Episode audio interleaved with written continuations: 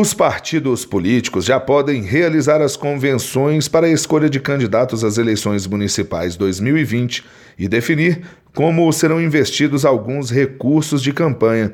São as convenções partidárias. O prazo foi aberto hoje, dia 31 de agosto, e vai até 16 de setembro.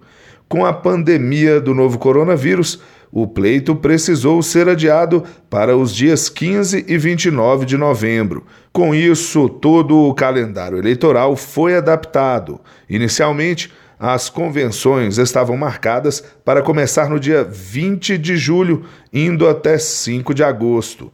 Uma novidade é que agora as convenções podem ser realizadas de forma virtual.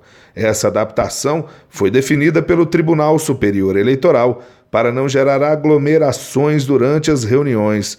O advogado eleitoral Rodrigo Pedreira explica que, para isso, os partidos podem usar o sistema de registro de candidaturas como livro ata. O TSE respondeu uma consulta permitindo que os partidos façam a é, convenção virtual, na modalidade virtual. Em seguida, foi aberto um grupo de estudo em que é, se estabeleceu ali algumas diretrizes. Cabe aos partidos políticos dar ampla publicidade às convenções. As reuniões podem ser acessadas por qualquer pessoa, mas alguns assuntos específicos devem ser discutidos apenas entre filiados da legenda.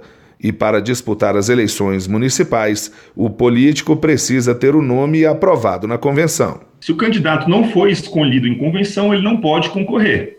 Caso ele tenha sido escolhido em convenção e o partido ou a coligação deixou de apresentar o seu registro, ele tem que apresentar à Justiça Eleitoral, no prazo legal, o seu registro individual. Para acessar os prazos das convenções partidárias e outras datas do calendário eleitoral, basta entrar no site do Tribunal Superior Eleitoral, tse.jus.br.